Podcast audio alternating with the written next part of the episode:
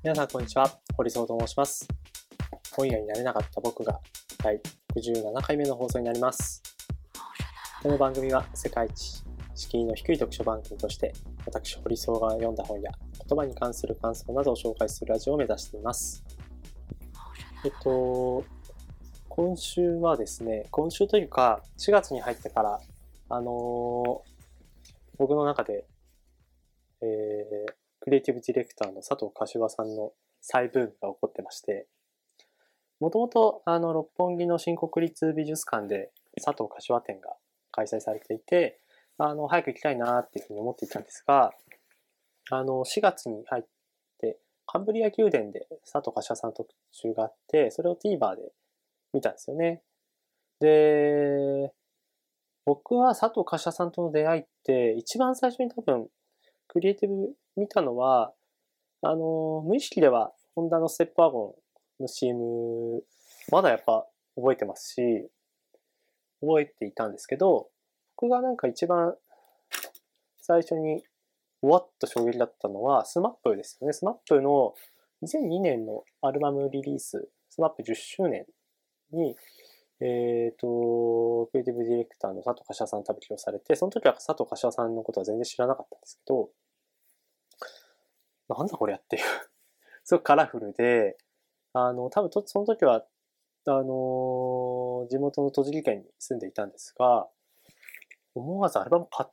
ちゃいましたもんね。アルバムって、そんなに中学生とか高校生がひょいひょい買えるものではないんですけど、これは面白いなって買ったし、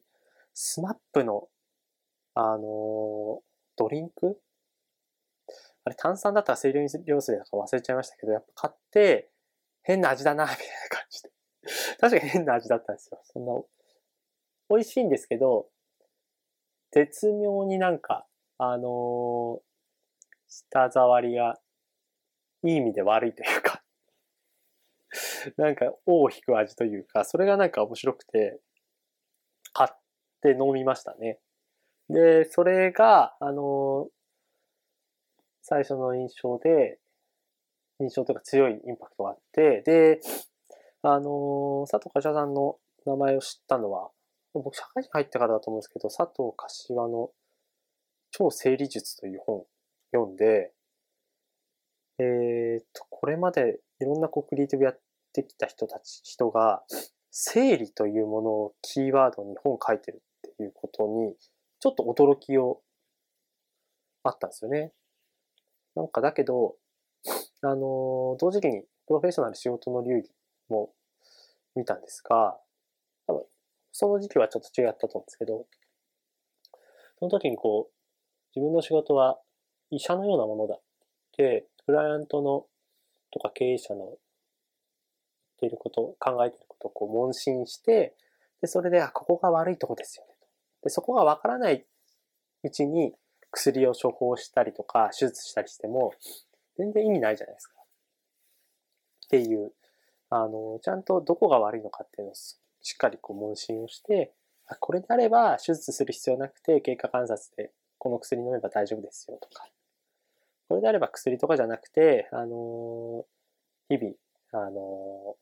食習慣見直して、で、規則正しく生活してくださいねっていうことかもしれないし。で、あの、まあ、医者はこう、患者のこう悪いところをこう診察するんですけど、柏さんは、あの、企業のいいところ、光ってるところ何なんだろうか。その企業は大切にしてるのは何なのかっていうのを見つけて、それをこう磨いて、こうクリエイティブにしていくと。で、佐藤柏店も、あの、そのカンブリア宮殿見た後に慌ててこう、行ったんですよね。確か5月10日とかが、あの、閉館日だったと思うんですけど、まあ絶対、あの、終了間際混んでるので、バッと行って、で、いろいろありました。チビレモンもあったし、あの、キリンの極生もあったし、セブンイレブンのセブンプレミアム。セブンプレミアムもすごいですよね。あれもなんか、あの、8年間で1兆円売り上げを、プライベートブランドで、まあ、セブンイレブンはやっぱり立地と、あとコンビニとしても他のコンビニとは視点隠してるので、まあ、棚にちゃんと置けば、売れるだろうっていうことは、もちろん想定はされるけど、1兆円もこう売り上げが伸びるっていうのは、やっぱ信じられない。で、そこの、あの、カンブリア宮殿は、その企業成長の請負人みたいな感じで言われてましたけど、やっぱこの佐藤柏さんのクリエイティブっていうものを、この力、デザインの力っていうものを、なんかこうまざまざと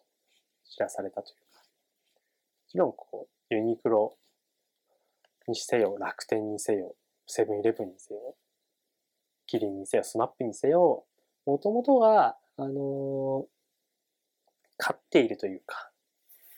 そういうところですけど、でも、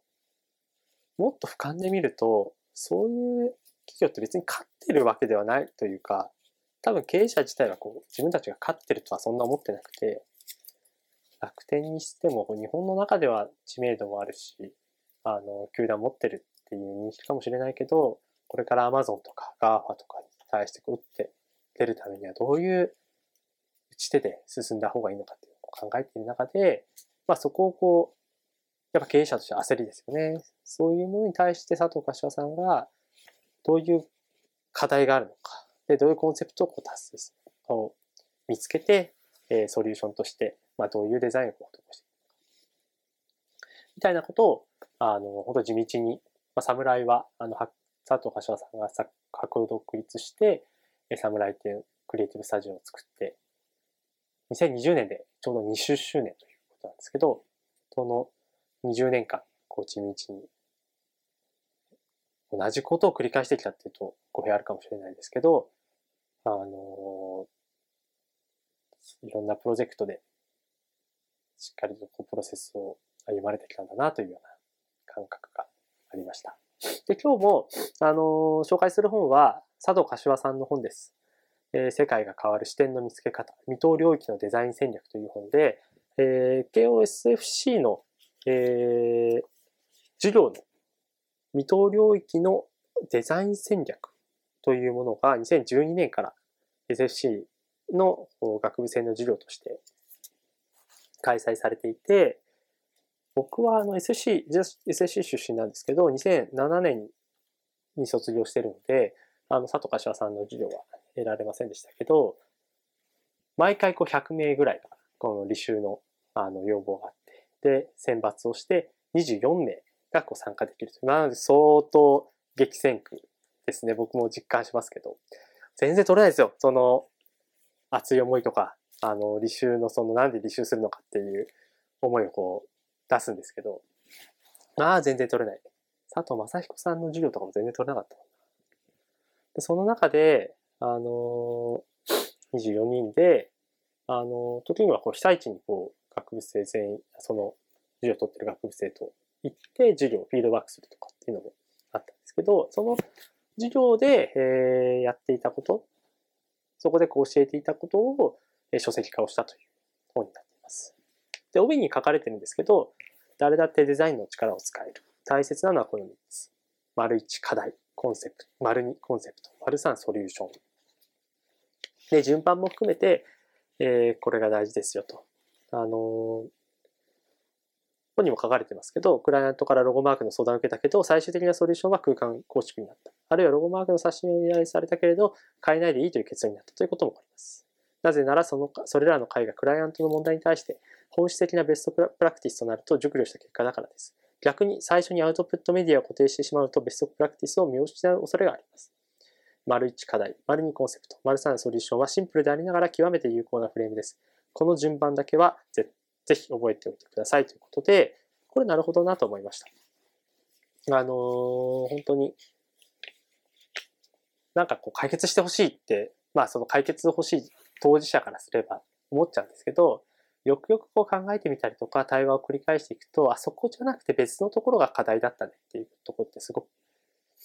課題というか、そこじゃなくて本質はこういうところがこう課題になってますよねと。で、じゃあこれが課題であれば、あの、こういうコンセプトのもとで、あの、企画の方向性を定めていきましょう。で、コンセプトがこれであれば、あの、課題解決なるソリューションは、えー、最初はそういうふうに言ってたけど、別のこの切り口でソリューションをこう打ち出していった方がいいんじゃないか。っていうことってすごくよくあることだと思うんですよね。で、あの、SSC 生、SSC の出身としては、すごくその課題を問題解決、問題発見解決型なので、課題を発見するのって SSC 生はかなり得意というか、あの僕もなんか人事をやっていて、たまに SFC の学生と、あの話すこともあるんですけど、あよく他の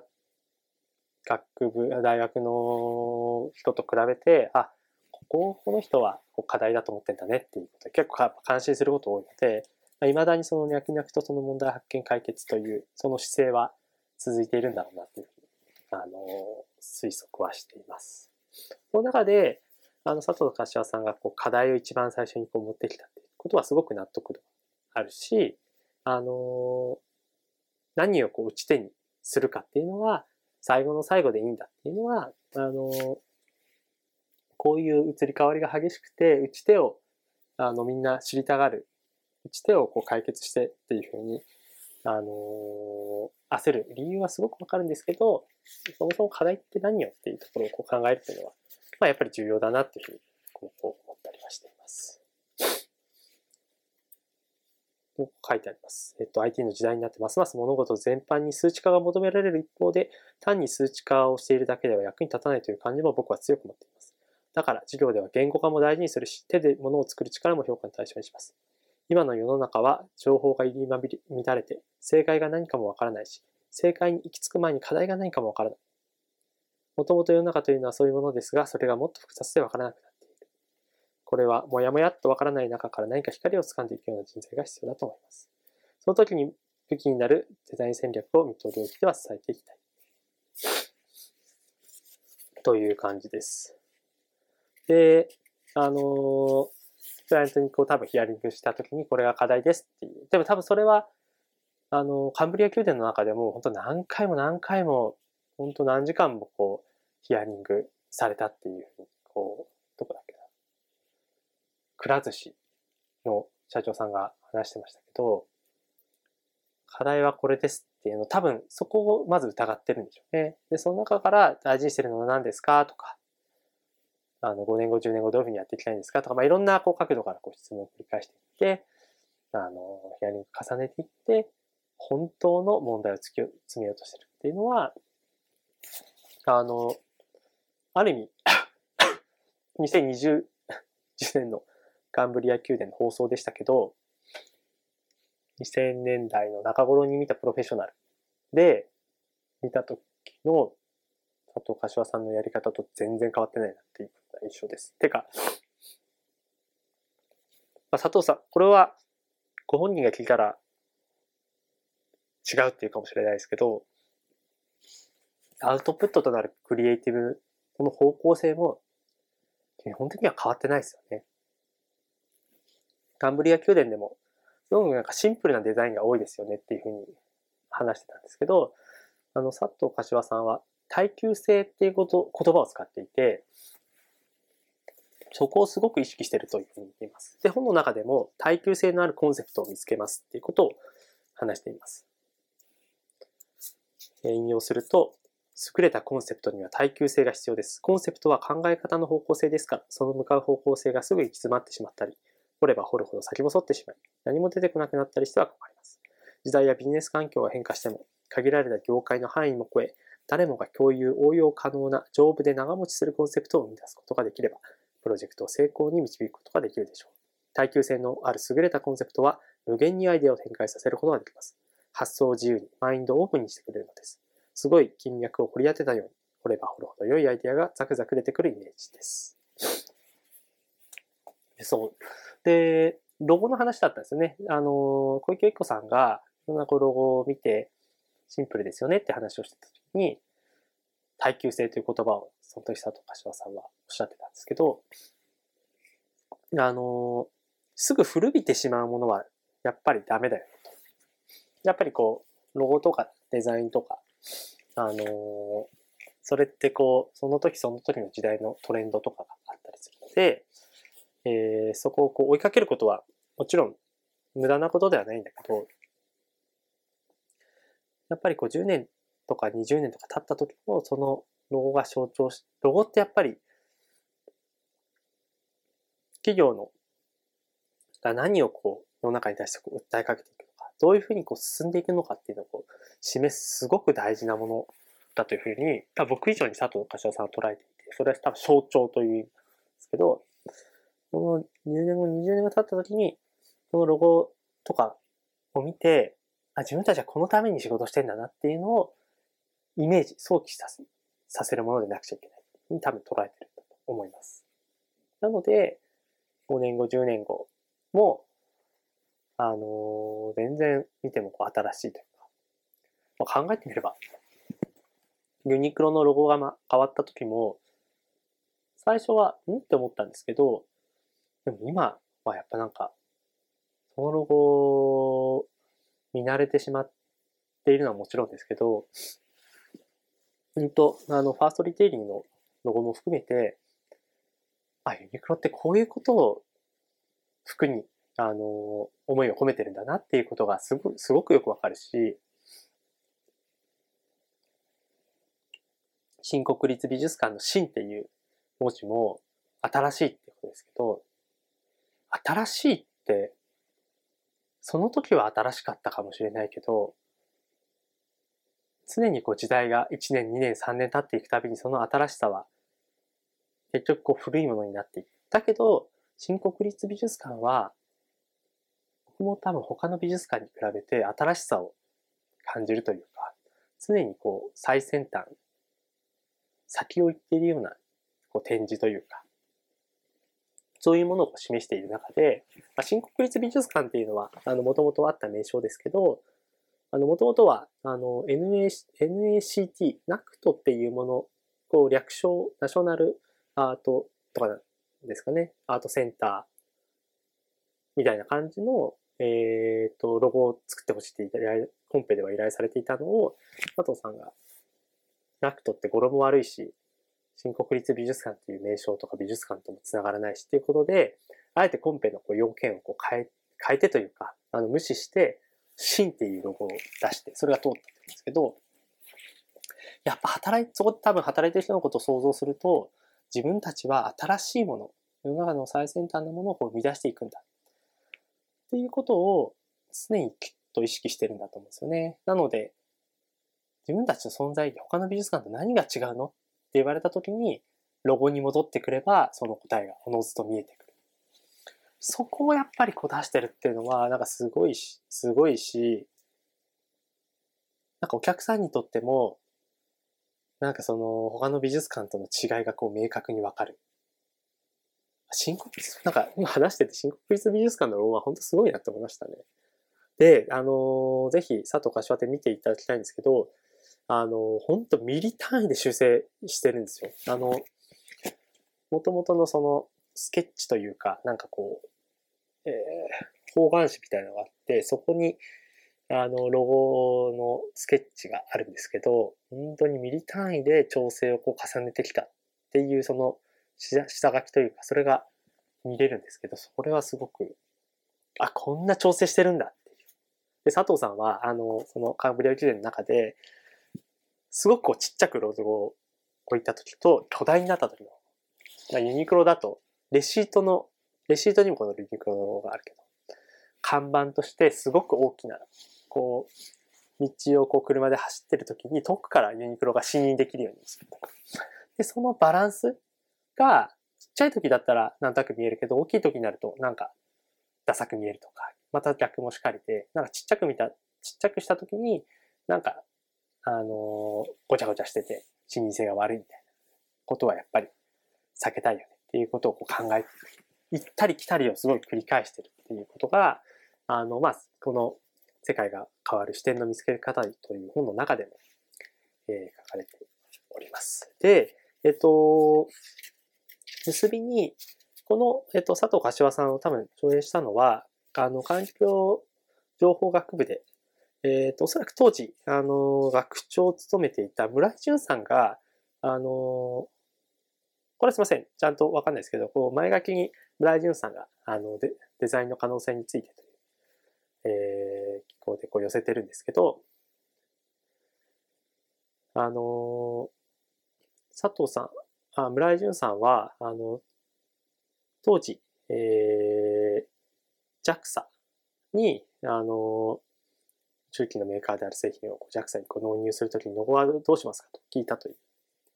で、返事が来ないので、あ納期に間に合わせるために、とりあえずただジャパンの文字をつけた。日本の中期はデザインされているジャパンの文字とともに受賞飛んでるっていうのがあって、で、そのロゴのデザインはすごいダサいものだと。